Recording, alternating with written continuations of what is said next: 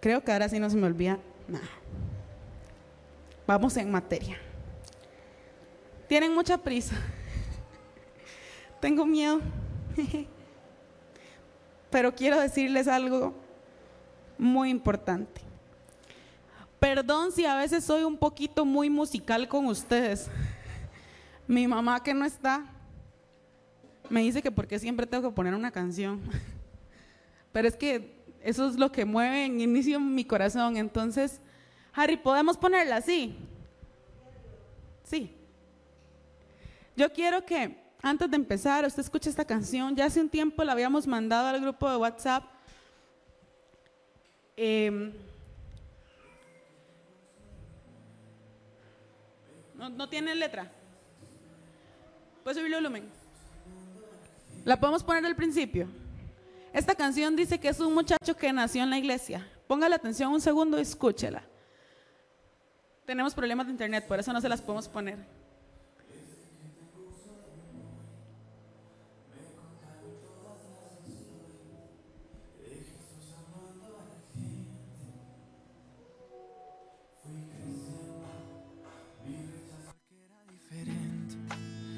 Vi que todos fuimos excluyentes que un día comprendí que ser cristiano no es terminar con un amén cada oración. Es que se amen de corazón y entender los problemas de la gente, que al dolor y a la maldad no le seas indiferente. Y ser cristiano no es caminar con una Biblia debajo del brazo. Que nos demos un abrazo y aunque hoy no nos podamos abrazar, entender que recibir nunca va a ser mejor que dar. Amén sin tilde y sin fronteras, que cada vez sea como la vez primera. Amén con fuerza, amén sin miedo, que el amor sea el fuego y que el odio el hielo. Y que el odio el hielo. Y que el odio el hielo.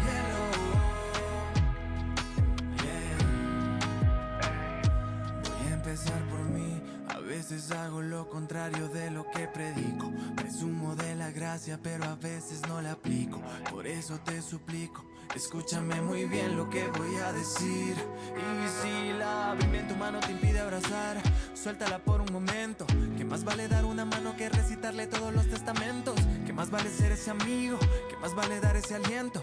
Jesús ya lo hizo contigo, en baile cambió tu lamento. Dime por qué te empeñas en mirar a los demás, en cómo visten, cómo actúan, cómo van a hablar. Te has olvidado que todos hemos fallado y que esta vida no se trata de juzgar y condenar. Dicen que amemos y se contradicen. Si alguien no es igual, no lo bendicen. Yeah. Dicen que amemos y se contradicen. Si alguien es igual, no lo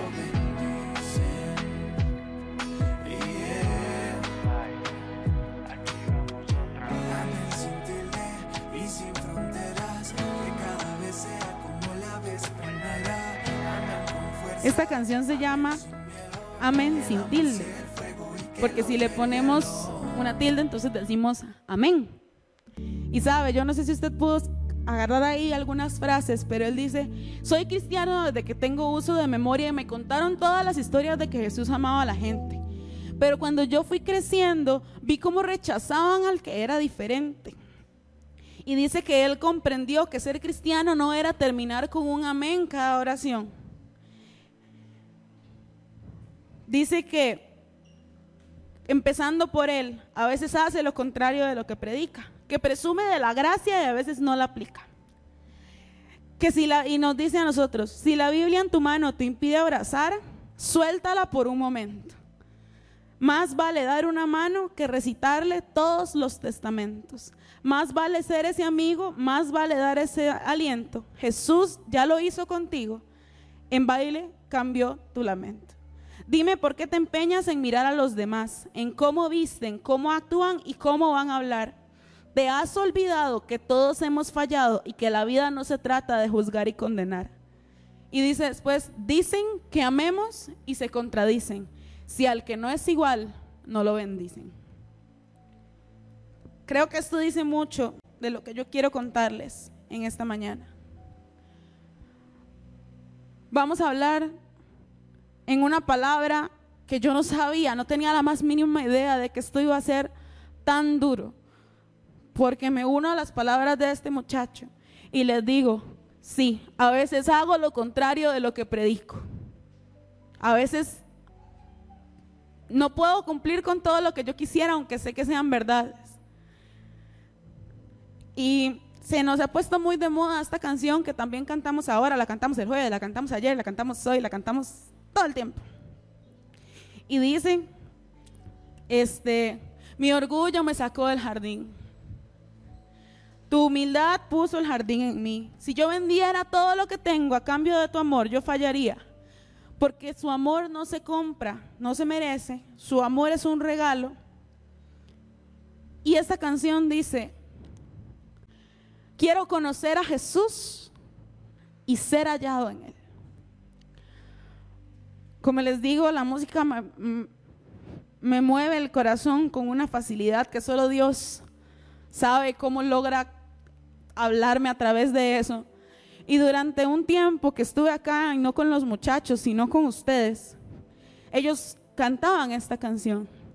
Y la canción repite y repite y repite y la canción dice, y ser hallado en él, y ser hallado en él. Y yo dije, Dios, estoy cantando, pero ¿qué es ser hallado en ti? ¿Cómo sé si soy hallada en ti? ¿Qué es, qué es a lo que eso se refiere? Y entonces yo empezaba a pensar, porque, ¿sabe? Yo siempre les he contado, creo, que cuando yo me vine un viernes en el primer curso para predicación, yo no tenía la más mínima intención de estar aquí frente a ustedes.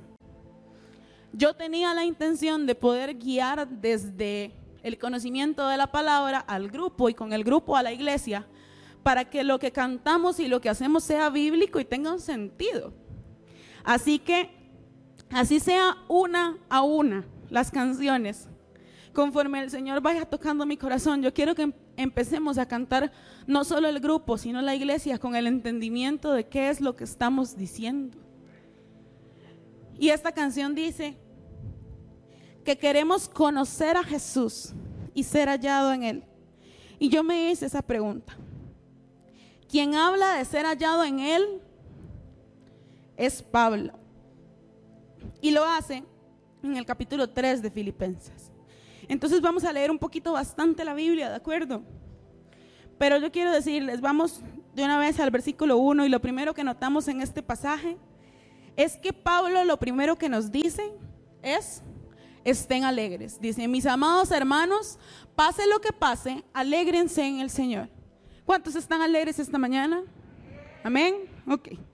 Vea lo que está diciendo Pablo. Nunca me canso de decirles estas cosas y lo hago para proteger su fe. Así que yo les digo, si ya prediqué de esto, si ya lo predicó alguien más, Pablo decía que nunca se cansaba de repetir estas cosas porque era para proteger nuestra fe. Así que hoy vamos a hablar nuevamente de cómo deshacernos de la religiosidad porque tenemos que proteger nuestra fe y nuestra fe es Cristo Jesús y no lo que dicta la religión. Entonces dice que esta palabra nos está diciendo protejamos nuestra fe. Pablo nos está diciendo que tenemos que tener cuidado con la gente que dice que nosotros debemos hacer algo para ser salvos. Pablo dice en aquel tiempo, en el versículo 2, lo que le decían a la gente, ellos era que ellos tenían que estar circuncidados. Estar circuncidado es eh, en el pene del hombre un pellejito que se corta. Entonces, si usted no tenía eso, usted no podía ser salvo. Y dice, cuídense de esos perros, de esa gente que hace lo malo, esos mutiladores que les dicen que deben circuncidarse para ser salvos. Entonces, ¿qué es lo que están diciendo Pablo? Cuídense de la gente que les está diciendo que ustedes tienen que hacer algo para ser salvos. ¿Y por qué se los está diciendo? Porque para ellos el estar circuncidado o no representaba la santidad del pueblo, el, apartado del, del pueblo. Cuando usted venía y lo circuncidaban a los ocho días de nacido, usted eh, de ese momento en adelante era santo. ¿De acuerdo? Porque lo habían hecho. Pero si lo pensamos, a los ocho días ninguno de nosotros tiene conciencia para apartar el corazón, que es lo que verdaderamente le interesa a Dios. Entonces, Pablo les dice en el versículo 3 que los que adoran son los verdaderos circuncidados. Entonces, yo quiero que usted entienda una cosa. Ya hoy, pues eso no se practica. Pero a usted nadie puede decirle que usted tiene que hacer a o Z para usted ser salvo. Porque hay un tema aquí de por medio, que es que ninguno de nosotros puede ser salvo por hacer A. Sin Jesús no llegamos allá. Entonces dice, pero los que adoramos por medio del Espíritu de Dios somos los verdaderos circuncisos. Entonces, ¿cuál sería la verdadera señal en nuestros tiempos de que estamos apartados para Dios? Adorar con nuestra vida. Dice que una persona incircuncisa es una persona insensible, sorda y pagana. Dice que si una persona, aunque diga tener fe, resiste insistentemente el trato del Espíritu de Dios en su vida, es incircuncisa de corazón y de oídos. Significa que si usted escucha cómo el Espíritu Santo le está diciendo cada vez que le habla que tiene que dejar eso que solo usted y él en su corazón conocen y usted se sigue haciendo de oídos sordos, usted no se está apartando para el Señor. ¿Y sabe quién conoce eso? Solo usted y él. Dice, entonces nuestra señal o nuestro recordatorio de que somos el pueblo santo de Dios es el Espíritu Santo. Y lo vamos a escuchar si estamos en constante adoración. Dice, confiamos en lo que Cristo Jesús hizo por nosotros. No depositamos ninguna confianza en esfuerzos humanos. ¿Qué es lo que está diciendo Pablo aquí? Yo no sé a qué hora se levanta usted. Yo no sé si usted es una mamá que tiene que alistar siete chiquitos para venirse para la iglesia y se tuvo que levantar a las 5 de la mañana para poder llegar aquí a las 9. Yo no sé si usted se sacrifica o qué es lo que hace. Si usted eh, decidió que en su guardarropa solamente va a haber ropa de cierto tipo porque esa es la ropa con la que usted honra al Señor. O usted decidió que de su boca nunca va a salir una palabra X pero nada de eso, mi hermano, lamento decirle que es suficiente para ser salvo. Ya vamos a ver. No les estoy diciendo que vayan y hagan una vida como les dé la gana. Voy a llegar ahí. Pablo, ¿qué es lo que está diciendo en este verso? Que no se trata de si a usted lo mutilaron o no lo mutilaron. Se trata de que usted tenga el Espíritu Santo ahí como atrás de esto así, pegándole gritos en la ventana y a usted no le da la gana escuchar. Entonces dice el siguiente, aunque si él pudiera confiar en sus propios esfuerzos, ese sería yo, dice Pablo.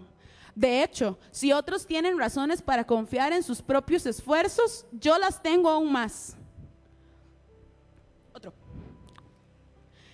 Fui circuncidado cuando tenía ocho días de vida. Soy ciudadano de Israel de pura cepa y miembro de la tribu de Benjamín. Un verdadero hebreo como no ha habido otro. Fui miembro de los fariseos, quienes exigen la obediencia más estricta a la ley judía.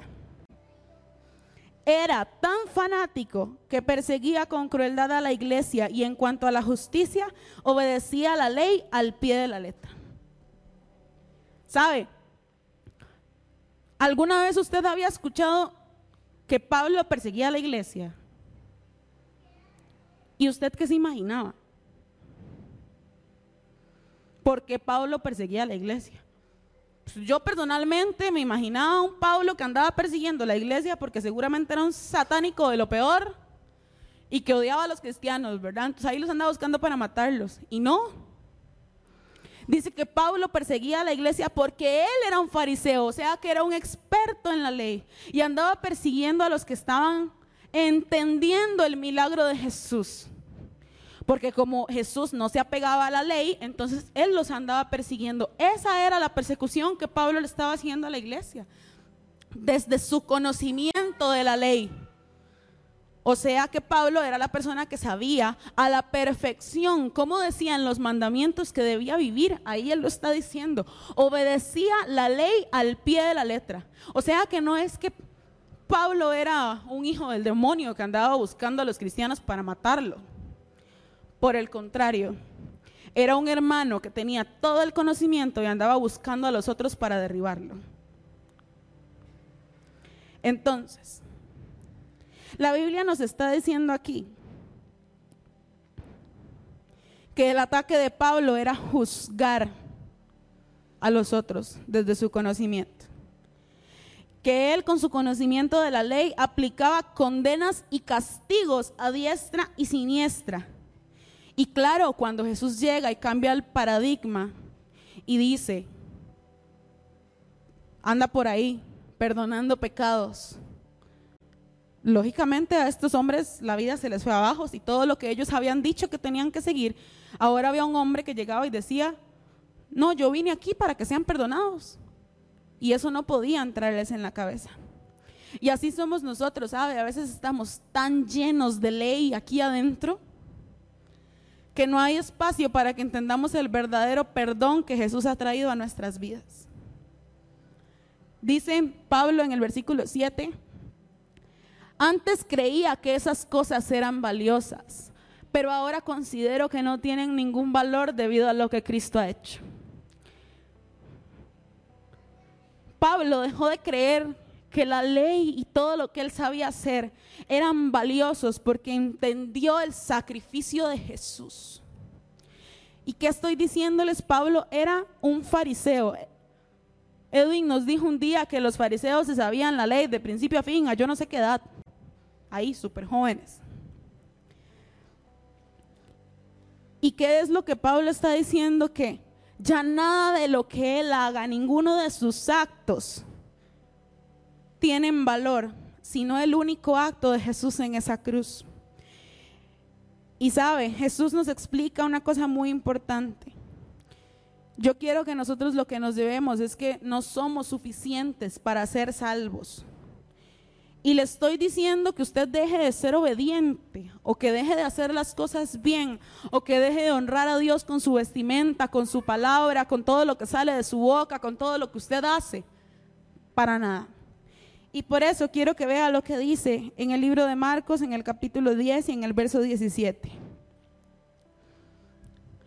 Al salir él para seguir su camino, vino uno corriendo e hincado, e hincando la rodilla delante de él le preguntó, Maestro bueno, ¿qué haré para heredar la vida eterna?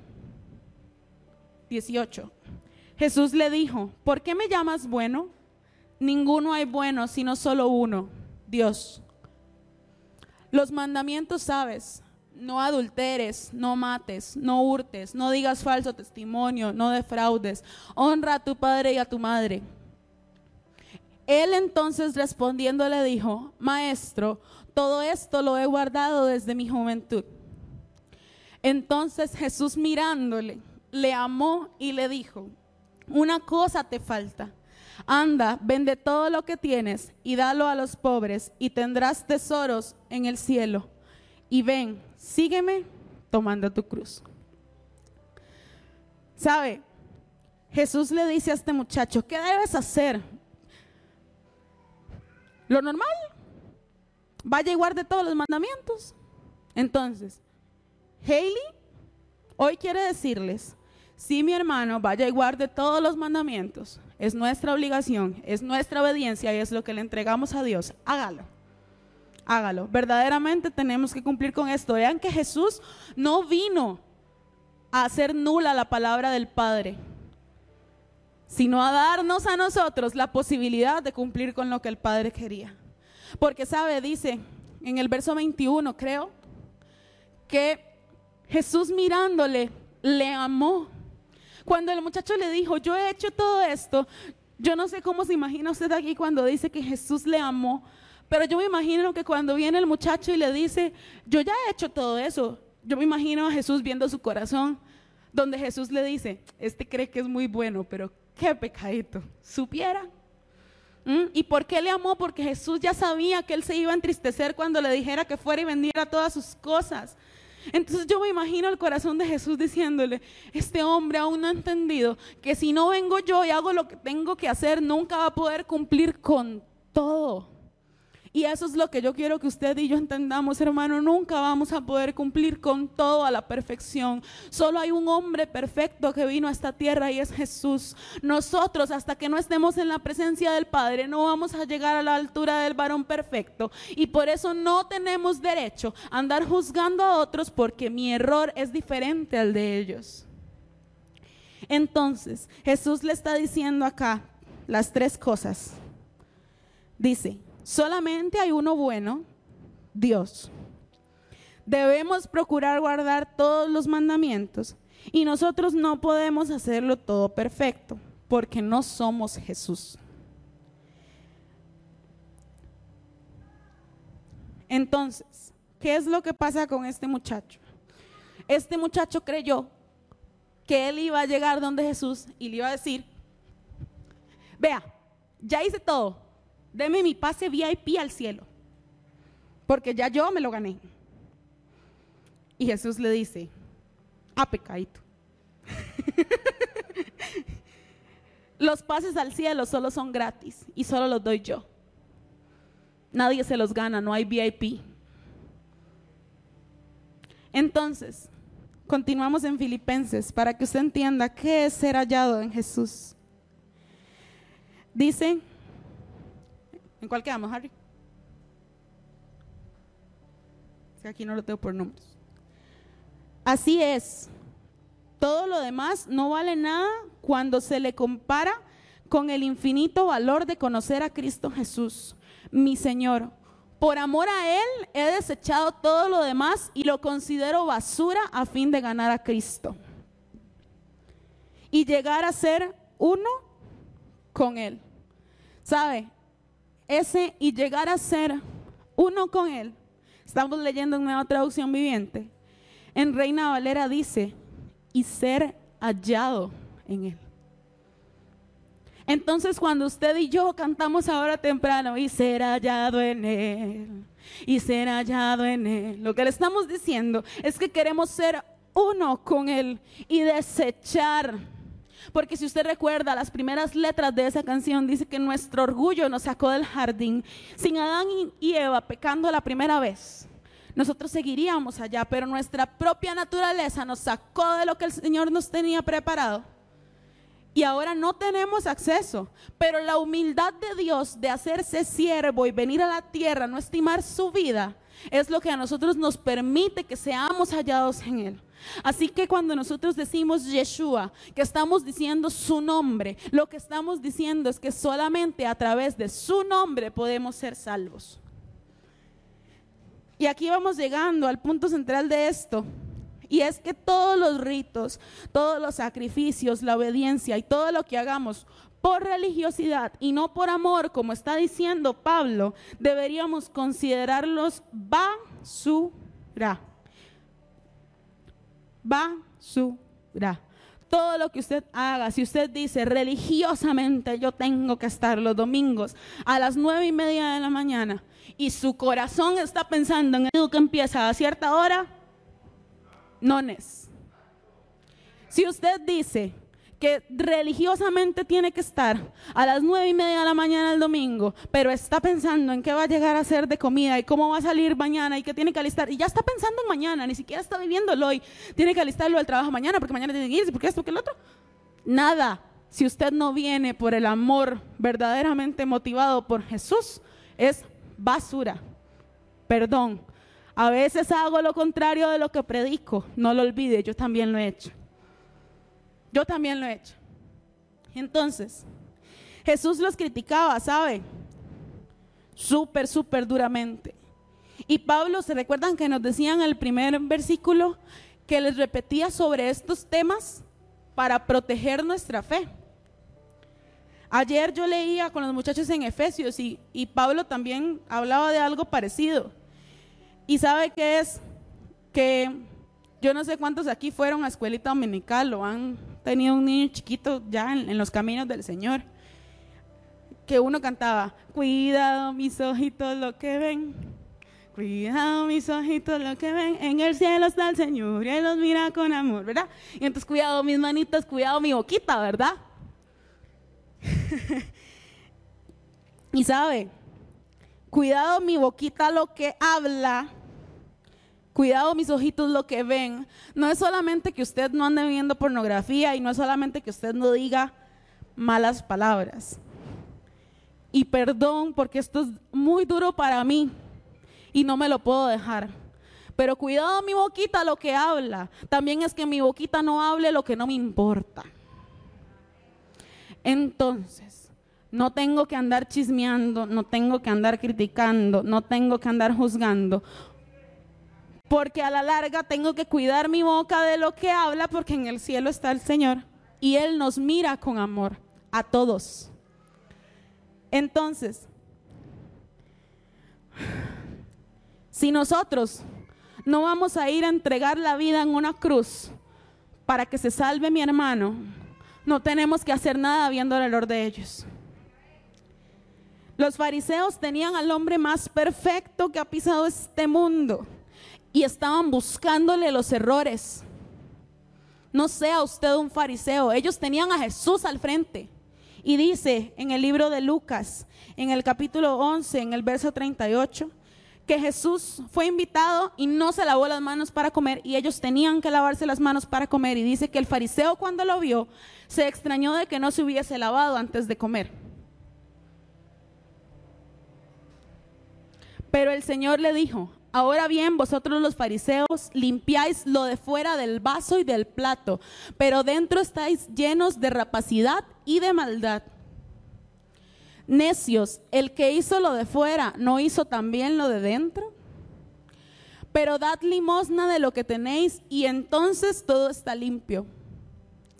Mas hay de vosotros, fariseos, que diezmáis la menta y la ruda y toda hortaliza, y pasáis por alto la justicia y el amor de Dios. Esto os era necesario hacer sin dejar aquello. ¿Y sabe qué es lo que Jesús les está diciendo? Que ellos están poniendo la mirada en lo externo, en lo que pueden ver los hombres, pero el que hizo lo de afuera también hizo lo de adentro. Significa que Jesús nos ve completos, Él ve nuestros secretos, Él ve lo que tenemos oculto, Él, porque Él lo hizo. Pero dice que nosotros nos conformamos con cumplir algunas cosas, diezmamos una parte, este, y simple y sencillamente no entendemos que a veces cumplimos religiosamente con una serie de reglas y de ritos y nos olvidamos de la justicia y del amor hacia los otros. Entonces, a veces nosotros creemos que porque diezmamos o porque estamos cumpliendo, como les decía, con no decir ciertas palabras o porque yo me he visto de una forma o de otra, ya vamos directo al cielo como el muchacho. Creemos que porque ya hemos cumplido con todo, ya estamos listos. Y Tal vez no hemos visto que nuestro error está en donde tenemos nuestra confianza, por ejemplo. Yo no sé cuántos viven como yo, pero yo vivo a veces más apoyada en un salario que me depositen que en verdaderamente la fidelidad de Dios. Porque cuando llego a pensar en que podría dejar de tener ese salario, el mundo se me desmorona. Porque ¿cómo me voy a sostener? Pero sabe, mi confianza debería estar puesta en que Dios me sostiene, no mi salario, no mi trabajo, no mi esfuerzo. Entonces, cuando usted tiene miedo y usted empieza a ver que usted cumple con todo, pero su confianza no está puesta en Dios, tal vez estamos como ese muchacho que si tuviéramos que vender todo lo que tenemos a cambio de su amor, tampoco lo haríamos.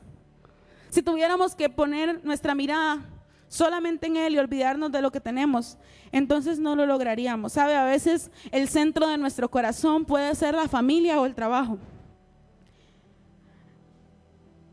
Pero como eso no es un pecado que nosotros creamos malo, porque yo no sé quién juzga a alguien por poner primero a su familia o, o por poner primero a su trabajo, porque eso no es un delito, no es un maltrato. Entonces nosotros nos creemos con derecho a juzgar a otros. Y Jesús nos está diciendo en estos versículos que hagamos justicia y amemos y que no dejemos la ley. Vean que dos veces se los he dicho. Jesús decía, sigan mandando, sigan guardando los mandamientos. pero no se olviden de hacer también las cosas con amor. Y sabe, en esta iglesia estamos esperando que vengan personas de todos los lugares. La última vez que yo estaba aquí, yo les dije, iglesia, hay algo nuevo y en mi corazón está la ferviente convicción de que hay algo nuevo. Y ese algo nuevo, iglesia, dice que van a venir del norte, del sur, del este y del oeste los hijos de Dios. Y sabe, para que vengan del norte, del sur, del este y del oeste, los hijos de Dios y Dios los reconcilie en esta iglesia, necesitamos gente que sea hallada en Jesús y que sea uno con Él y que lo conozca para que las reciban y las reconcilie en este lugar. Porque si nosotros somos unos fariseos y no empezamos a desechar como basura el conocimiento que tenemos, nunca vamos a poder abrazar a la gente aquí. ¿Sabe? Tenemos que irle a decir a la gente que crean en el Señor y van a ser salvos. No podemos decirle, vea, crean el Señor, bote toda su ropa, ahora solo use esta ropa, ahora, de hoy para mañana, cambie eh, su forma de hablar. Eh, eh, si usted este, es gay, entonces mañana yo quiero que usted ya no sea. Y, ahora sí, cuando hayan pasado todos esos cambios en su vida, usted es salvo. Porque cuando la salvación llega a nuestra vida, si el corazón está dispuesto, llega de inmediato. Y de ahí en adelante nosotros nos dedicamos a cuidar esa salvación. Eso es lo que usted y yo hacemos cuando guardamos los, los, mandamientos. Seguir cuidando esa relación con Dios. Pero no podemos decirle a la gente que el sacrificio de Jesús es insuficiente. Porque eso es lo que hacemos cuando le decimos a la gente, usted tiene que dejar ese pecado. Como si, como si nosotros tuviéramos para darles la fuerza y tocarlos en el pecho y decirle, deje ese pecado ya y por el poder que hay en mí. No es así. No tenemos la fuerza, la fuerza la tiene Dios. Entonces, no podemos decirle a la gente que usted necesita hacer A, B, C, D, E, F, G y Y para ser salvo, porque lo que necesitábamos para ser salvos lo hizo Jesús. Entonces dice Pablo, ya no me apoyo en mi propia justicia por medio de obedecer la ley. Más bien, llego a ser justo por medio de la fe en Cristo, pues la forma en que Dios nos hace justos delante de Él se basa en la fe. Estoy en Filipenses, Harry. Nosotros tenemos que cambiar nuestro chip porque no se trata de seguir una serie de comportamientos, sino de, como decía la canción, conocer a Jesús. Tenemos que ser obedientes. Esa es la señal de que nosotros somos el pueblo de Dios. Así que no lo pierda de vista. Guardar los mandamientos y que su vida sea una vida recta, a usted lo identifica como hijo de Dios, como pueblo apartado de Dios, porque dice que Pablo decía que la circuncisión era guardar los mandamientos de Dios dice la palabra que nosotros no podemos ser oidores. Y ser oidor es que yo me acuerdo de una parte de lo que dice la Biblia, pero de la otra no. Solo me acuerdo, me acomodo a mí. ¿Sabe? ¿Y sabe por qué nos acomodamos a nosotros mismos? Para que nuestra propia conciencia nos deje tener paz con nuestro estilo de vida. Entonces nosotros nos consideramos a nosotros mismos y nos decimos, sí, pobrecitas, que yo entiendo lo que usted está pasando, yo sé lo difícil que eso es para usted, y al otro le hacemos así. ¿Verdad? Entonces, para nosotros así, ay, pobrecito, es que yo sé, yo sé que a usted le está costando dejar esa costumbre, sí, sí, yo sé. Pero al otro queremos que así, vea, así, porque vemos el, el error en el otro. Y dice la palabra en Santiago que si nosotros aplicamos la palabra, la ley, pero lo hacemos desde el amor y la justicia, somos bienaventurados. Y si no refrenamos nuestra lengua, no solo que no diga malas palabras, recuerde, refrenar nuestra lengua es quedarse callado cuando voy a juzgar, cuando voy a criticar. Y si nosotros ayudamos a los necesitados y apartamos al mundo, somos de la religión pura. Podemos leer en Santiago 1, Dice, porque si alguno es oidor de la palabra, pero no hacedor de ella, este es semejante al hombre que se considera en un espejo su rostro natural. Porque él se considera a sí mismo y se va y luego olvida cómo era. Mas el que mira atentamente en la perfecta ley, la de la libertad, y persevera en ella, no siendo oidor, olvidadizo, sino hacedor de la palabra, éste será bienaventurado en lo que hace. Si alguno se cree religioso entre vosotros y no refrena su lengua, sino que engaña su corazón, la religión de tal es vana. La religión pura y sin mácula delante de Dios, el Padre, es esta. Visitar a los huérfanos y a las viudas en sus tribulaciones y guardarse sin mancha del mundo. Entonces, ¿qué es lo que nos está diciendo? Guardemos esto guardemos esto, pero no podemos andar por la vida aplicando una parte sí, una parte no, considerándonos a nosotros y aplicándole a la gente el machetazo de la Biblia. No se puede. Entonces continúa Pablo en Filipenses y dice, quiero conocer a Cristo y experimentar el gran poder que lo levantó de los muertos. Quiero sufrir con Él y participar de su muerte para poder experimentar de una u otra manera la resurrección de los muertos.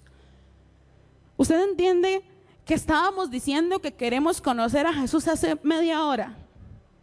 Estábamos cantando todos juntos. Quiero conocer a Jesús. Y dice que conocer a Jesús es experimentar su muerte. ¿Está usted dispuesto a experimentar la muerte de Jesús para experimentar el poder que lo levantó de los muertos. El poder de Jesús que lo levantó de los muertos era el amor que tenía el Padre por nosotros. Ese es el poder que hizo a Jesús resucitar después de haber muerto en esa cruz. Nosotros tenemos que buscar ese amor. Y dice Pablo que no es que Él lo haya logrado, y digo yo, que yo también tengo que dejar de hablar lo que no debo y de dejar de juzgar lo que no me importa y enfocarme en conocer a Jesús. Porque dice Pablo, no quiero decir que ya haya logrado estas cosas, ni que ya haya alcanzado la perfección, pero sigo adelante a fin de hacer mía esa perfección para la cual Cristo Jesús primeramente me hizo suyo. No, amados hermanos, no lo he logrado, pero me concentro solo en esto. Olvido el pasado y fijo la mirada en lo que tengo por delante.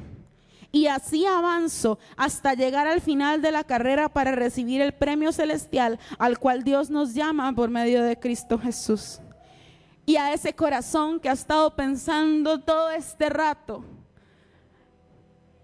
que aquí lo han juzgado y que la verdad viene y se sienta aquí porque lo quiere intentar, quiero decirle que se concentre, como dice Pablo, en lo que tiene por delante. Porque ninguno de nosotros aquí es perfecto. Él lo está diciendo. No es que lo hayamos logrado. Nos concentramos en lo que tenemos por delante. Porque por medio de Cristo Jesús llegamos al final de la carrera. ¿Sabe? Esta palabra fue tremendamente dura cuando Pablo la dijo. Y si usted todavía no entiende cómo dejar de lado la, religiosidad, dígale a Dios en esta mañana, Señor, muéstrame si hay religiosidad en mi corazón, muéstrame si esto era para que yo cambie mi manera de pensar, mi manera de vivir. Quítala y hazme entender, porque para todos los que se hayan sentido poco dignos, yo quiero decirle, aférrese hasta lo que hoy Dios ha cambiado en su vida, aférrese a eso, el simple hecho de que usted ya se haya venido a sentar aquí, a escucharme hablar por más de media hora, aférrese a esa voluntad que hay en su corazón de querer buscar al único bueno y no vuelva atrás, porque lo que Dios hizo es acercarnos en amor, un amor poderoso, el amor que venció a la muerte. Y dice Pablo, que todos los que son espiritualmente maduros estén de acuerdo en estas cosas. Si ustedes difieren en algún punto, estoy seguro de que Dios se los hará entender, pero debemos aferrarnos al avance que ya hemos logrado. Así que hoy oro a Dios que los espiritualmente maduros que hay en esta iglesia entiendan lo que les estoy diciendo y si no, que el Señor se los revele. ¿Sabe? Porque en resumen, conozcamos a Jesús. Él es el único bueno. No podemos alcanzar la salvación por nuestros propios medios. No dejemos al enemigo decirnos, Hailey, tú no eres digna porque tú tienes A. No podemos dejar al enemigo ponernos barreras y hacernos creer que no somos dignos. Y por último, no nos enfoquemos en la ley, no persigamos a nuestra propia iglesia, no persigamos a nuestros otros hermanos, sino que no juzguemos y amemos, porque conocer a Jesús, esa es la verdadera religión. Así que, ¿qué le parece si usted le dice, Señor, revélame en, esta, en este momento tu corazón? Espíritu Santo, revélame la verdadera religión, Señor, la que es pura y sin mácula. ¿Y qué le parece si usted inclina su rostro, se pone sobre sus pies? Y esta vez nos unimos a una voz y le decimos, sí Señor, esta iglesia, amor divino, quiere conocerte y ser hallado en ti. Esta iglesia, amor divino, quiere conocerte, Señor, y ser uno contigo. Queremos, Señor, entenderte a ti, porque en el nombre de Jesús es que somos salvos, porque en el nombre de Jesús es que somos hallados dignos y en el nombre de Jesús es que podemos entrar de nuevo a tu presencia.